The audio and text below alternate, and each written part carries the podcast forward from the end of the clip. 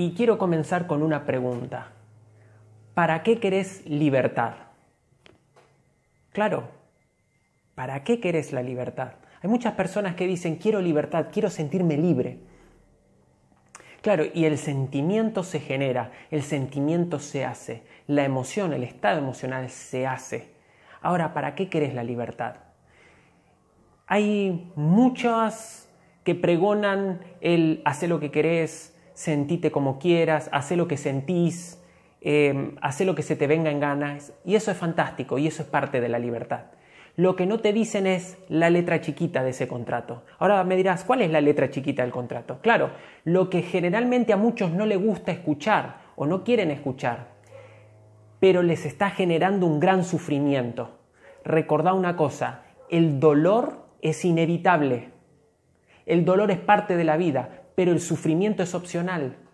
Entonces, inconscientemente, estás generando sufrimiento, mucha fuente de sufrimiento a tu vida si no estás siendo consciente de esto, de la letra chiquita del contrato. ¿A qué me refiero con la letra chiquita del contrato?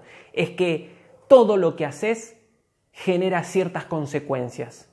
Claro, no hay consecuencias ni malas ni buenas, es depende qué resultados te dé y con respecto a lo que querés que pase, a lo que crees que te conviene. Eso es de acuerdo a tu pura y exclusiva opinión, es subjetivo.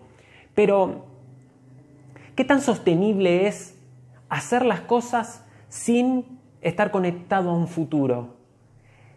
¿Qué tan sostenible es hacer cosas simplemente para satisfacer necesidades humanas?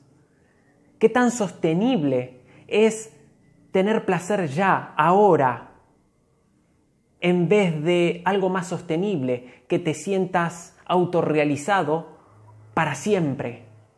Hay dos formas de sentirse con respecto a los objetivos y a los logros. Y todos los días me encuentro y hablo con personas que han logrado, vienen logrando objetivos que tenían en sus vidas, sueños que tenían, los disfrutan una determinada cantidad de tiempo, pero luego ya dicen, ¿y ahora qué? ¿Ahora qué? Tienen éxito, pero no tienen autorrealización.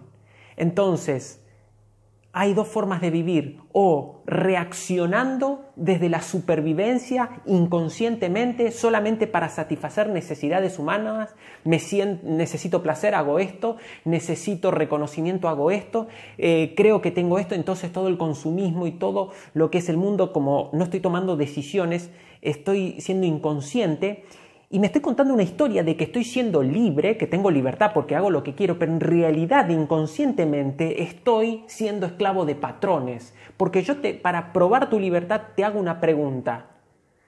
Eso que tanto te gusta hacer, eso que es, se ha convertido casi en un vicio emocional, si decidieras dejar de hacerlo, ¿podrías sostenerlo?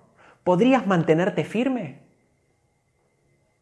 Es una excelente pregunta, pero sobre todo va a ser interesante tu respuesta, lo que a vos te respondas. ¿Por qué? Porque eso va a determinar si realmente te estás autoengañando con respecto a soy libre.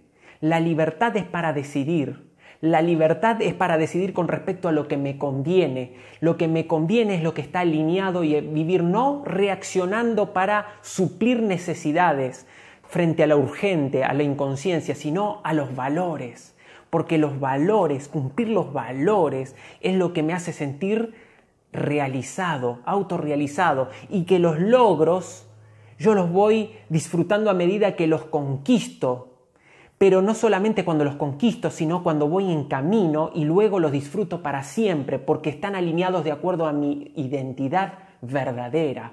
Ahora, claro, hay que saber cuáles son tus valores. Necesitas saber ¿Qué, tal te está funcionando eso? ¿Cuál es tu mapa mental con respecto a eso? Y eso ya será materia para otro video o un próximo curso o donde nos encontremos.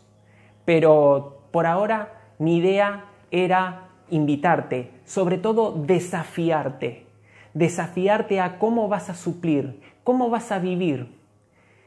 ¿Vas a decidir de acuerdo al crecimiento, de acuerdo a tus valores, o vas a seguir reaccionando de acuerdo a tus necesidades básicas de supervivencia.